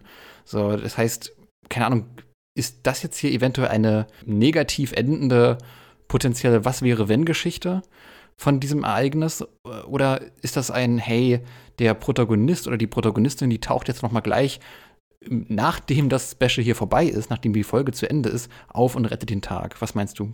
Ah, also für mich sieht es aus wie ein alternatives Ende sozusagen, mhm. weil ich, soweit ich mich recht erinnern kann, ist es im Spiel auch so, dass das Finns Trio den Keil stiehlt und nicht ähm, Violacius. Nee, Violacius? Mhm. Doch, Violacius, cool. Okay. Oh Gott, ähm, jetzt stolperst du auch über den Namen. Ich glaube, ja. ich glaube, das steckt an. Wie, Wenn man so oft drüber nachdenkt. Es ist schade, dass wir diese Folge nicht, äh, wie gesagt, zur, zur, zur, Weihnachtszeit aufnehmen. Das würde so gut passen. Äh, ne? Wegen Kälte und wegen Spekulatius und so weiter. Dann könnten wir ihn einfach nur Spekulatius nennen. Ja. Der kleine Spekulatius. Leider verpasst. Ähm, ja, auf jeden Fall ist es im Spiel so, dass du halt zuerst gegen Violacius kämpfen musst und wenn du gegen mhm. ihn gewonnen hast, dann zieht er sich auch von alleine zurück. Ähm, es ist ja so, dass er sich dann also am Anfang, wenn die alle auftauchen und die ganze Stadt vereist wird, taucht dann Violakis vor dir auf und redet mit dir oder redet mit euch beiden, also Lysander und dem Spieler, und sagt dann, ja, ähm, ist klar, dass du den nicht rausrücken willst, den DNS-Keil, dann suche ich mir den halt selber. Dann geht der halt mhm. weg mit seinen Rüpeln, du musst dich durch alle Rüpeln schlagen, dann findest du den irgendwann, äh, der, wie er vor der Arena steht, und dort besiegst du ihn auch und treibst ihn sozusagen in die Flucht. Ähm, mhm, mh. Und dann kommt was relativ Interessantes, was halt überhaupt rein gar nicht äh, in dieser Folge an, angedeutet wird. Nämlich äh, Lysander kommt dann zu dir dazu, geht schnell in seine Arena, holt was und kommt dann wieder raus und gibt dir den DNS-Keil, also dir persönlich. Mhm. Und ja. dann plötzlich äh, kommt dann das Finstrio und anscheinend, du siehst es halt nicht, weil das zu schnell geht, weil das sind so Ninja angelehnte ähm, drei Rüpel quasi, die halt total spezialisiert sind oder sowas in die Richtung. Und die klauen die mhm. das dann höchstwahrscheinlich ähm, aus der Hand. Mhm. Mhm. Also das ist halt sehr anders als so, wie man das äh, hier sieht. Und dadurch, dass man, ich weiß nicht warum, sie hätten das ja rein theoretisch auch so machen können, dass sie, wenn sie diesen Spieler nicht mit reinnehmen wollen, ähm, weil die mhm. auch keine richtige Persönlichkeit hat, ähm, dass Lysander das DNS-Keil selbst hat und dass, äh, dass man dann so eine relativ interessante oder epische oder dynamische äh, Szene einbaut, wo eine, ein, eine Person des Finstrios äh, dem Designer das dann irgendwie aus der Hand äh, nimmt. Mm, ja. dieser, dieser schnellen Attacke oder so und dann wegrennt. Und äh, ja, dann noch irgendwie ein Monolog von ähm, Velakius und das war's dann, dann zwischen die ab oder so. Das wäre rein theoretisch auch möglich gewesen und auch relativ hm. interessant mm. vielleicht. Also dadurch, dass sie es nicht gemacht haben oder dass sie sich entschieden haben, was anderes zu nehmen, äh, muss es ja auch irgendwo Gründe haben. Kann ich jetzt aber nicht genau sagen, was. Ist sehr, sehr treffend analysiert von dir. Also das ist, ähm, das spricht halt dafür, dass es halt dann doch wirklich eine bewusste Entscheidung war, dass man sich jetzt sagt, okay, äh, wir entfremden uns, wir entfernen uns vom eigentlichen Ausgang dieser Szenerie. Wir haben halt schon eine sehr, sehr düstere, rabiate äh, Art, diese, diese, dieses, das Ereignis zu stilisieren und inszenieren. Ähm, und dann gehen wir dann halt quasi auch mit dem negativen Ende aus dieser Situation heraus. Und das ist dann quasi die Geschichte, wie äh, wenn der Held oder die Heldin aus den Schwarz- und Weiß-2-Spielen hier nicht wäre, äh, nicht existieren würde, warum auch immer, ähm, dass dann letzten Endes hier der Punkt gekommen wäre, wo ähm, ja, Team Plasma spätestens dann äh, gewonnen hat und äh, Kyurem und den DNS-Keil hat und das, da muss man noch Rashiram und Sekrom finden und das ist dann auch noch ein Katzensprung, wenn ein Protagonist, Protagonistin hier sich gar nicht blicken lässt. Ne? Also ja. es, es spricht sehr viel dafür, das hast du sehr gut äh, aufgegriffen, es spricht eigentlich mehr für die Motivation heraus, ähm, sich, sich hier wirklich vom Spiel zu distanzieren, vom Ausgang des Spiels. Ah, ich könnte mir auch vorstellen, dass das zum Beispiel mh, dazu ähm, da sein soll, dass, dass die ganze Team Plasma ähm, Organisation so ein bisschen unantastbar macht, dass man überhaupt nicht zeigen muss, dass sie in der Lage sind, mhm. so den SKL sich zu holen, sondern dass sie es einfach hinbekommen. Also ähm, ja, ich könnte mir das auch noch als äh, zusätzliches Stilmittel sozusagen vorstellen. Dass sie es einfach rauslassen und ja, ist ja klar, dass sie das bekommen. Hallo, mit so einer krassen Kanone ist doch gar keine Frage. Wir brauchen auch gar nicht zu zeigen, wir lassen das jetzt mal dem, dem äh, Zuschauer überlassen. Auch eine weirde Moral irgendwie letzten Endes, dann in der lustigen, bunten Pokémon-Welt zu sagen, ja, Kinders, äh, letzten Endes Pokémon-Kämpfe und so sind ja schön und gut. Dein Mewtwo ist zwar schön und gut, aber ja, eine, eine Kyurem-Kanone ist halt eigentlich schon, ja, das, das, das, das äh, ballert eigentlich alles weg. Ja, äh, ja. ja. Hast du noch irgendwas auf deiner Liste, auf deiner Notizliste, was du inhaltlich zur Folge äh, erwähnen möchtest? Weil tatsächlich, wie gesagt, war dieses spekulative, hey, ist das das negative Ende, ist das ein alternatives Ende? So mein letzter Punkt, ist da irgend noch was bei dir hängen geblieben, äh, übrig geblieben, äh, erwähnenswertes? Ähm, also das einzige vielleicht ähm, mhm. noch, das ich erwähnen wollte, ist, dass es sehr krass, also wenn ich das mit dem Spiel vergleiche, dass es mir hier in diesem Fall bei in dieser Folge sehr stark vorkommt, dass der Fokus ähm, auf Kyurem liegt und auf, äh, auf dem Leiden von Kyurem, beziehungsweise die Power dieser Kanone oder die, die, die Kraft, die Kyurem in sich äh, schlummern lässt, ähm, mhm. und weniger auf dem DNS-Keil, was ja eigentlich, oder der Verlust des DNS-Keils, was ja eigentlich die Handlung des Spiels ausmacht und die, die Handlung vorantreibt. Und hier ist es halt mehr, ich sag mal, ähm, gefühlsbehaftet oder emotionsbehaftet. Mhm. Und mehr mit diesem Schock, äh, was, ja, was für eine zerstörerische Kraft ähm, das alles hat. Ja, ich weiß nicht, wie ich so richtig, äh, richtig beschreiben soll, aber das wollte ich nochmal erwähnen. Ja, im Spiel ist es so ein bisschen das Epizentrum von dieser ganzen Handlung. Und hier ist es letzten Endes sehr das Umfeld, die Szenerie, die Zerstörungswut, was letzten Endes selbst das Epizentrum bildet. Ja. Ähm, generell viele, viele Unterschiede zum Original.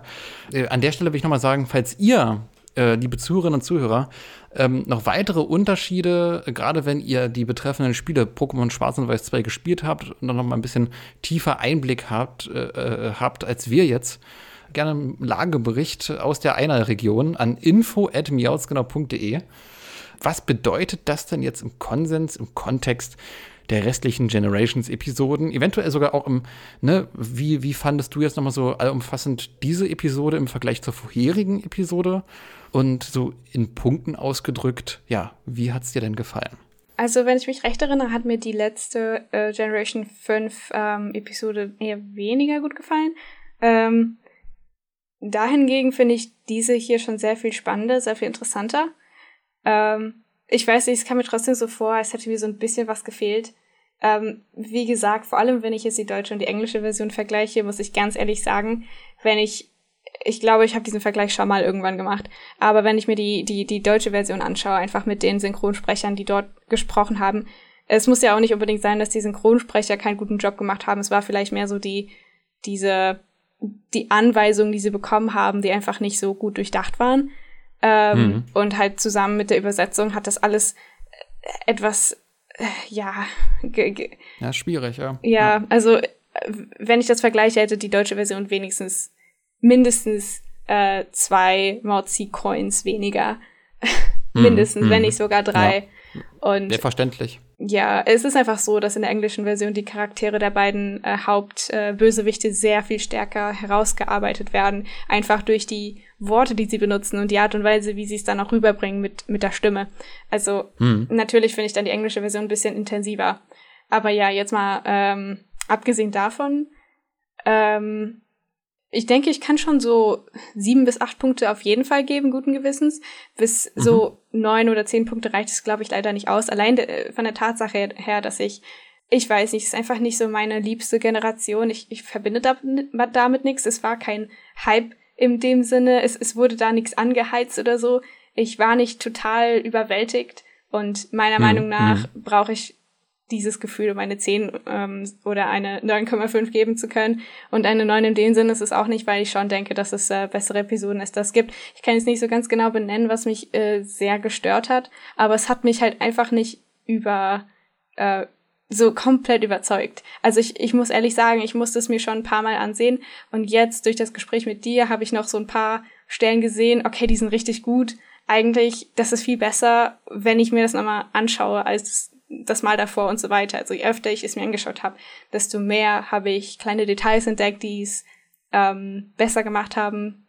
Aber ja, ich, ich weiß nicht, woran das liegt. Das ist halt, ich weiß nicht, ob das gut ist oder ob das schlecht ist, wenn du, wenn du es dir oft anschauen musst oder mehr als nur einmal, äh, bis du wirklich überzeugt von einer Folge bist. Aber. Interessante Grundsatzfrage, ja. Mhm. Meiner Meinung nach ist es eher schlecht. Weil meiner Meinung nach mhm. musst du es einmal schauen und wenn du es dann schon richtig cool findest, willst du es sowieso noch einmal schauen. Und wenn du dann noch ein paar mhm. Sachen neu entdeckst, ist es nochmal ein Pluspunkt. Dann ist es quasi eine, eine 11 statt eine 10. Und hier Ah, hat es leider schön. mit Mhm. einer 7 oder mit, sogar mit einer 6,5 angefangen und wurde dann irgendwann eine 8. Also Mhm. ich gehe einfach mal mit, mit, mit 7, weil das ist so, das ist so ein Mittelpunkt.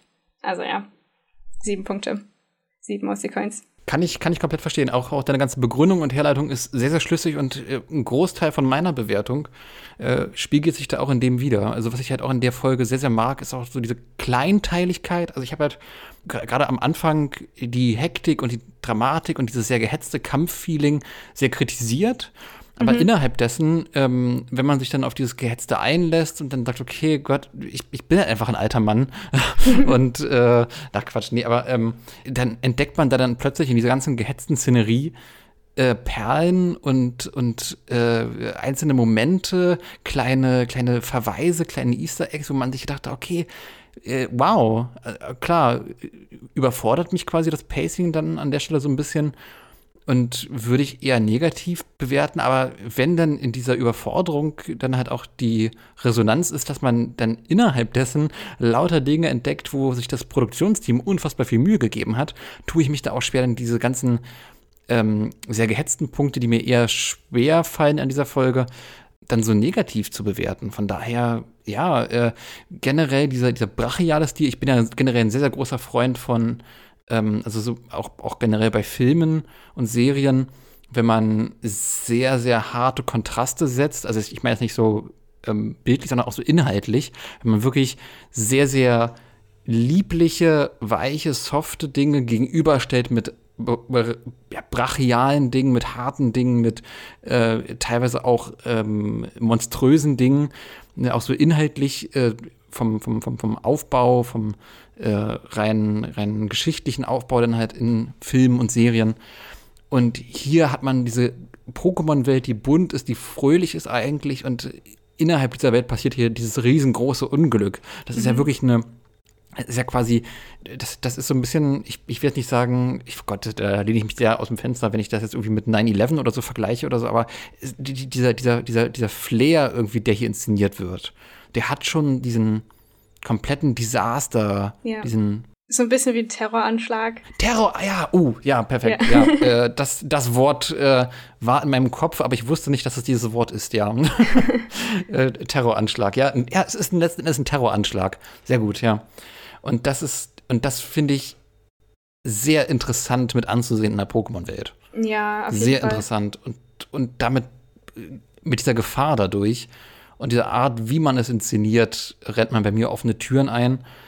Ähm, weil auch so ein bisschen ein erwachsenerer Ton Pokémon, Genau. wie ich finde, auch ganz gut steht. Ja, das Wort erwachsen wollte ich in diesem Zusammenhang auch nochmal droppen, weil ähm, wenn man jetzt sich einfach das anschaut, wie es im Spiel aussieht, ist es schon sehr kindlich, sehr leicht und Hm. wenn man das eins zu eins dann übersetzt äh, oder halt eben nicht eins zu eins übersetzt, sondern das so ein bisschen auf die nächste Stufe bringt, äh, wie in diesem Anime jetzt, dann ist das äh, auf jeden Fall eine erwachsenere Version und eine realistischere Version von dem, wie es halt wäre, wenn man das in eine Welt übersetzen würde, die unserer sehr ähnlich ist. Dass dann auch wirklich Schaden entsteht, wenn Schaden zugeführt wird. Ja. ähm, dass man diesen Flair halt auch hier konsequenter durchzieht. Deswegen bin ich, also ich bin prinzipiell bei diesem Hin- und Herpendeln ähm, von dir äh, zwischen sieben und acht Punkten, gebe dann aber tatsächlich doch die acht Punkte. Aber äh, ich kann die Begründung, warum du sieben Punkte gehst, kom äh, gibst, komplett verstehen. Ich würde auch eigentlich zwischen diesen Punkten hin und her pendeln, aber ich gebe dann doch, ich entscheide mich dann doch tatsächlich für die gehetzten, aber sehr, sehr äh, erwachsenen acht Punkte. Okay. In diesem Sinne würde ich sagen, verabschiede ich mich, bedanke mich fürs freundliche Zuhören da draußen, bedanke mich fürs freundliche Mitcasten von dir Immer wieder gerne. und die äh, letzten obligatorischen Worte, ich weiß nicht, ob du dich erinnerst, hat natürlich der Co-Host und oh, Yay. Moment, wer ist der Co-Host? Wer ist der Co-Host? Oh, Vanessa ist der Co-Host, deswegen Vanessa, die letzten Worte gebühren dir. Ich verabschiede mich und jetzt schmeiß die Zuhörerinnen und Zuhörer raus. Oh nein. Ähm, okay, ich hoffe, ihr habt, äh, ihr, ihr musstet nicht zu sehr gedanklich frieren. Wir hatten ja auch relativ kalte Tage äh, im, im Februar. Ich weiß nicht, wann ihr das jetzt hört, aber naja, hoffentlich äh, keine Vietnam-Flashbacks dazu. Also wir hoffen, in der nächsten Episode wird es wieder ein bisschen wärmer, falls ihr es warm mögt. Wenn nicht, dann tut es mir leid. Vielleicht äh, müsst, ihr, müsst ihr dann mit der Hitze wieder auskommen. Wir wissen nicht, wie heiß es wird, aber es wird ähm, ähm, es ist definitiv heiß hier im Mauzi-Ballon wegen der, wegen der Flamme, die den Ballon in den, in den, in den äh, Himmel treibt. Äh, Physik und so. Ähm, okay, das war's. es tut mir leid. Es tut mir wirklich leid. Sehr gut. Okay, ähm, ja, ich hoffe, ihr habt äh, diese Folge genießen können und wir sehen uns das nächste Mal wieder. Äh, bis dann, habt einen schönen Tag.